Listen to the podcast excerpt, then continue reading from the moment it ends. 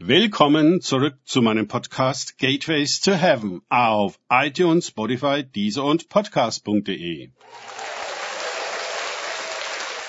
Mein Name ist Markus Herbert. Mein Thema heute ist die wahre Ehre. Weiter geht es in diesem Podcast mit Lukas 14, 12 bis 14 aus den Tagesgedanken meines Freundes Frank Krause.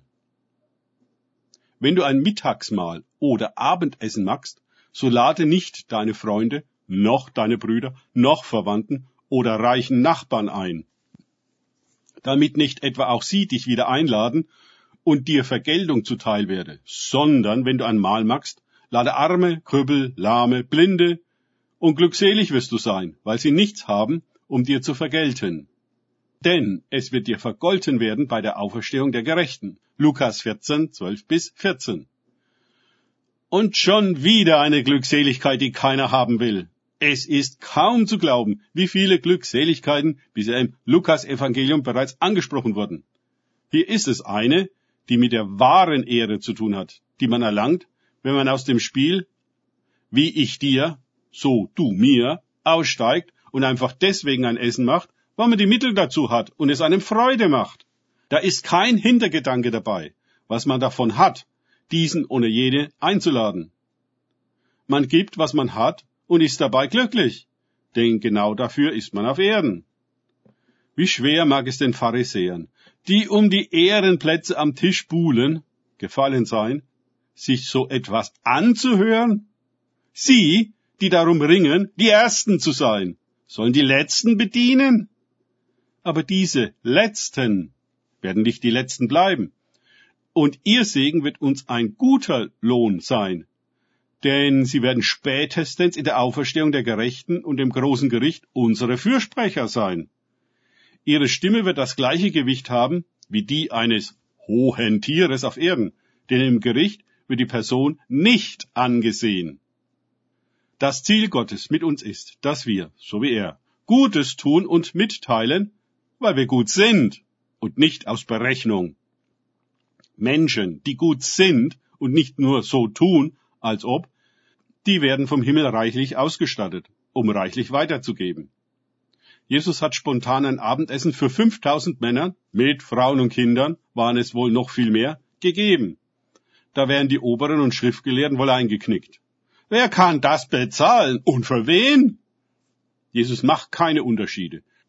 Alle bekamen zu essen, so viel sie wollten. Alle wurden satt.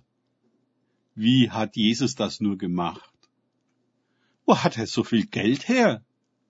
Er hat an sich gar nichts gemacht und hatte auch kein Geld dabei. Er dankte und brach das Brot.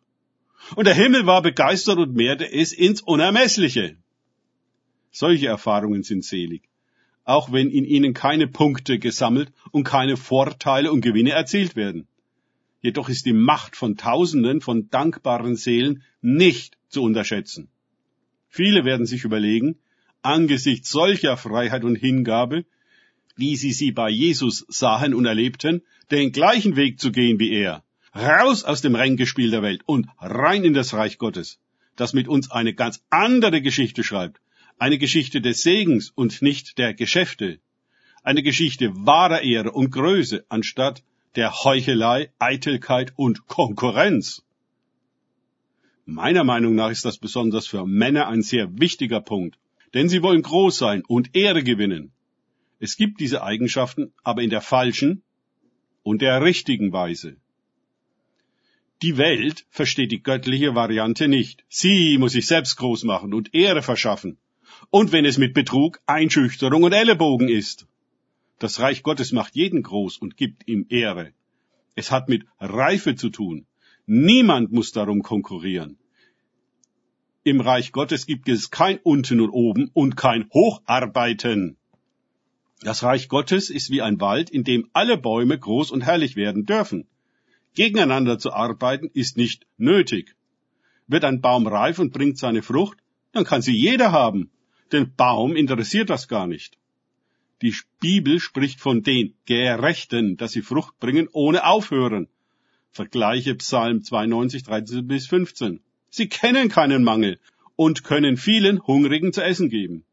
Die Frucht, die sie bringen, ist jedoch lebendig. Weitere Bäume gehen aus ihr hervor. Die Fülle kann sich immer weiter mehren. Ist das nicht die wahre Ehre und pure Seligkeit? Danke fürs Zuhören. Denkt bitte immer daran, kenne ich es oder kann ich es? Im Sinne von erlebe ich es. Erst sich auf Gott und Begegnung mit ihm einlassen, bringt wahres Leben und reiche Frucht. Gott segne euch und wir hören uns wieder.